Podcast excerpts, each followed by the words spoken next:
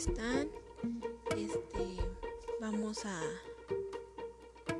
recapitular un poco de lo que estábamos hablando de Luria. Luria ah, habló acerca de los bloques funcionales y de cómo estos venían de forma ascendente para lograr una organización esquemática, ¿no? Ya hablamos de los hemisferios, de los lóbulos. Bueno, pues ahora vamos a hablar de por qué es importante hablar de estos bloques funcionales y para qué son. Lo primero que vamos a hacer ahorita es les voy a explicar cuáles son estos tres bloques y a qué se dedican. Y ya después vamos desglosando la información para hacer como una conclusión. En la primera unidad, bueno, la primer bloque funcional, eh, regula el tono y la vigilia. O sea, que estemos activos, pues. Y obviamente que el cerebro esté cool al 100 para realizar cualquier función. O sea, que estemos despiertos y que estemos activos. Mm, esta unidad también permite que los procesos mentales sigan un curso correcto, o sea, que los encamina para que vayan bien. Esto quiere decir que el cerebro al 100, funciones bien acomodadas y bien encaminadas. ¿Ok? El tono y la vigilia tienen que ver eh, más que nada cuando nosotros dormimos. El tono es este la se refiere a los músculos que estén este duritos o aguaditos y no me refiero cuando no haces ejercicio. me refiero a que cuando dormimos nuestro nuestro cuerpo entra en un tipo de relajación tan profunda que nuestros músculos quedan aguaditos, o sea, como estamos ya desconectados de, cualquier cosa que se vaya a hacer, nuestro cuerpo pierde tono. O sea, nuestros músculos este, no, no están listos para hacer cualquier movimiento. Vaya. Y la vigilia se refiere a la activación cerebral.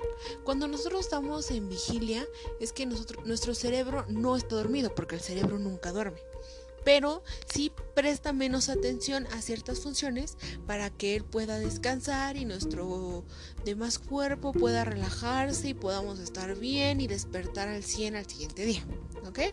Bueno, la segunda unidad o bloque funcional eh, regula en pocas palabras los aspectos relacionados con la memoria.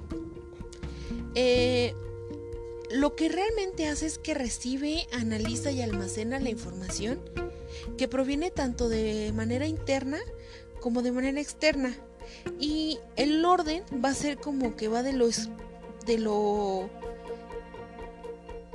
específico a lo complejo, de lo pequeño a lo grande.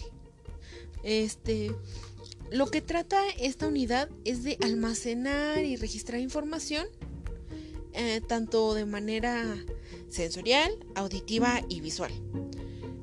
¿Y qué lóbulos de nuestro cerebro se encargan de eso? Pues el lóbulo temporal, parietal y occipital. Esta área del cerebro es también conocido como área de asociación o área de TPO. TPO por el lóbulo temporal, parietal y occipital. Algunos hay como una pues no sé cómo decirlo, hay como una división entre algunos especialistas que solo les dicen el TPO o el área de temporoparieto-occipital. Pero es más fácil decir TPO. Entonces, pues para quitarnos broncas, vamos a decirle TPO. O zona de asociación. Este. Esta es una estructura es súper jerárquicas como todo en lo que va en nuestro cerebro. Hasta esta misma estructura que, plantea Luria es jerárquica, o sea, va desde lo, desde lo micro a lo macro y así se va a seguir todo nuestro cuerpo, ¿no? Eh, es una estructura jerárquica de las funciones. Obviamente va como de una modalidad decreciente desde lo sensorial. Em, pide, desde dependiendo de la modalidad o de lo que estemos haciendo, va a ir de lo sencillo a lo complejo. ¿Ok? Entonces, esto es muy básico porque lo primero se refiere a que nuestro cuerpo esté despierto y activo. Despierto, perdón. Después de ver esta, esta información de Luria, yo, yo percibo al ser humano como una computadora en este, en este ámbito, ¿no? Porque primero, ¿qué haces? Prendes la computadora y que inicie, ¿no? Ahora, ¿qué es lo que vas a hacer después si vas a hacer cualquier trabajo? Pues abres el Internet o, o Word o Excel. Entonces, eso ya regula más o menos elementos de memoria porque obviamente tu computadora tiene que tener Word o Excel o tiene que tener algún servidor o estar conectado a Internet para que pueda funcionar. Ahora, eh, la siguiente área o bloque funcional, unidad, como quieren decirlo, este posibilita la programación, regulación y verificación de nuestras acciones. Ok, a partir de que la primera unidad ya encaminó bien a la función, entra a la segunda puerta con la unidad 2 que regula y todos estos aspectos relacionados con la memoria de almacenamiento, evocación y registro. Y dice, ah, tú eres de aquí, ¿verdad? Eh, toma la puerta a la derecha, por decir algo, ¿no? Y ya la información va a la puerta a la derecha. Y ya llega a la, a la pero tiene que pasar un filtro para llegar a esa puerta. Entonces llega ese filtro y es este nuestro nuestra tercera unidad, que se refiere a programar. Ok, ¿tú qué vas a hacer? ¿Cómo lo vas a hacer? ¿Y para qué lo vas a hacer? ¿No? Entonces ya la información dice, no, pues yo vengo para este, mover las piernas y estirarme y decir buenos días. Ejemplo. Entonces, ah, ok, muy bien, pasa. Entonces, esa parte que hace, que es el filtro, se refiere a nuestros lóbulos frontales que es la misma función que tienen desde, el podcast pasado que platicamos a este.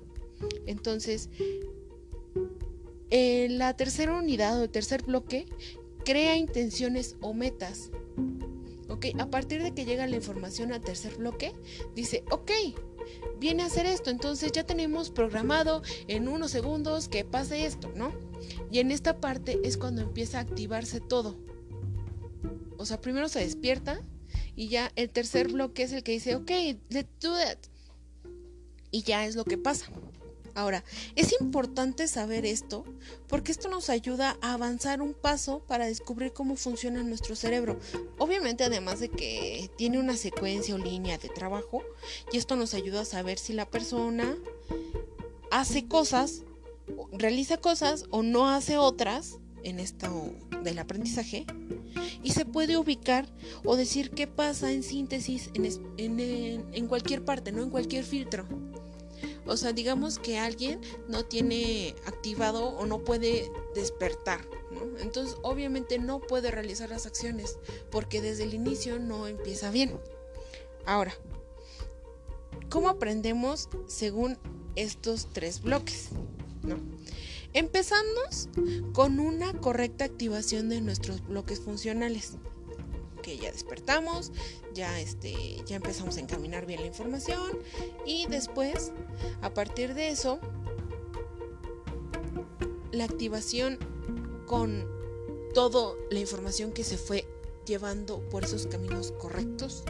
Bueno, ahora podemos retomar lo que vimos del primer podcast interactuando con nuestro contexto, eh, viendo nuestro alrededor, pero siempre empezamos con esto de activación cerebral, ¿no?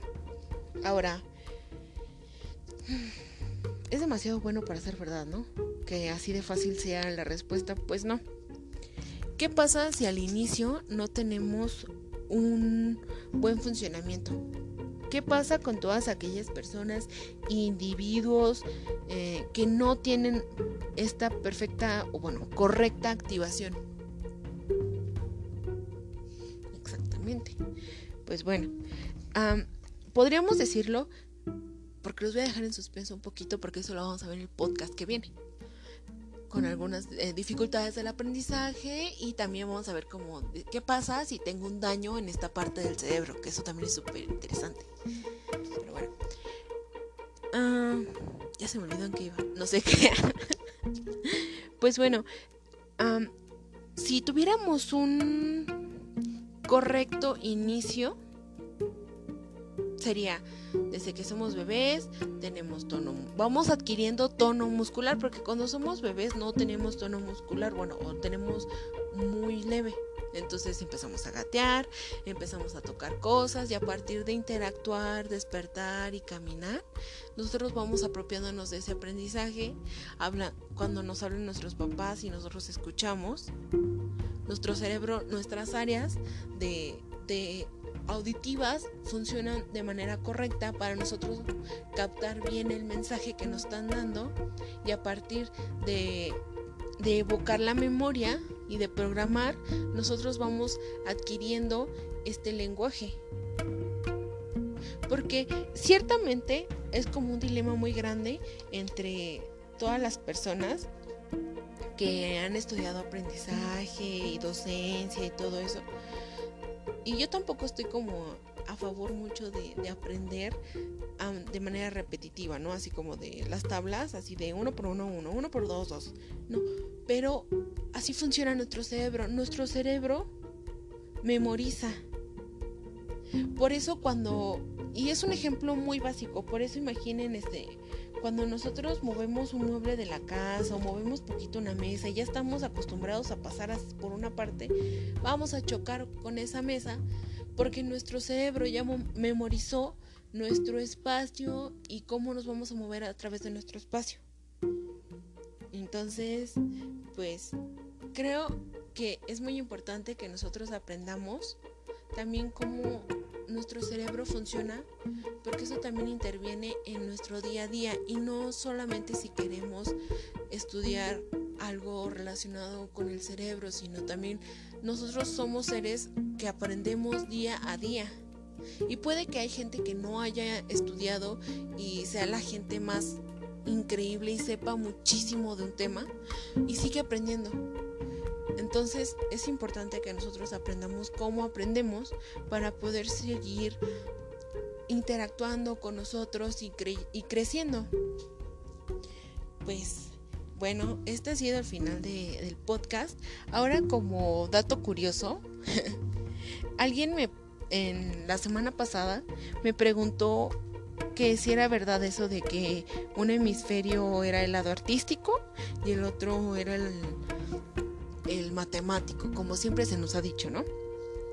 Y me acordé que yo le hice la misma pregunta a mi profe en la escuela y mm, me veo, me veo retrospectiva y pena ajena. Y lo único que él me, me dijo es que nuestro cerebro, el hemisferio derecho, procesa lo novedoso y nuestro hemisferio izquierdo lo sistematizado. Entonces, si nosotros aprendemos por primera vez, disculpen, por primera vez matemáticas, em, digamos que no va a ser tan, tan novedoso porque vamos a empezar desde lo simple a lo complejo, como ya vimos también en el primer podcast, aprendemos de lo simple a lo complejo. Obviamente si vamos a ver matemáticas, ya vimos los números, entonces ya tenemos esto sistematizado vamos a aprender formas nuevas de aplicar y de organizar esos números. Por tanto, vamos a procesar lo nuevo con el hemisferio derecho y el hemisferio izquierdo se va a conectar para pasarle lo que ya sabe y así conectar la información y así volverlo algo sistematizado. Que igual no está mal que haya algo sistematizado porque así es como nuestro cerebro también se va rigiendo. Rigiendo. Bueno, espero que tengan bonita noche. Gracias por escucharme. Nos vemos en el siguiente podcast.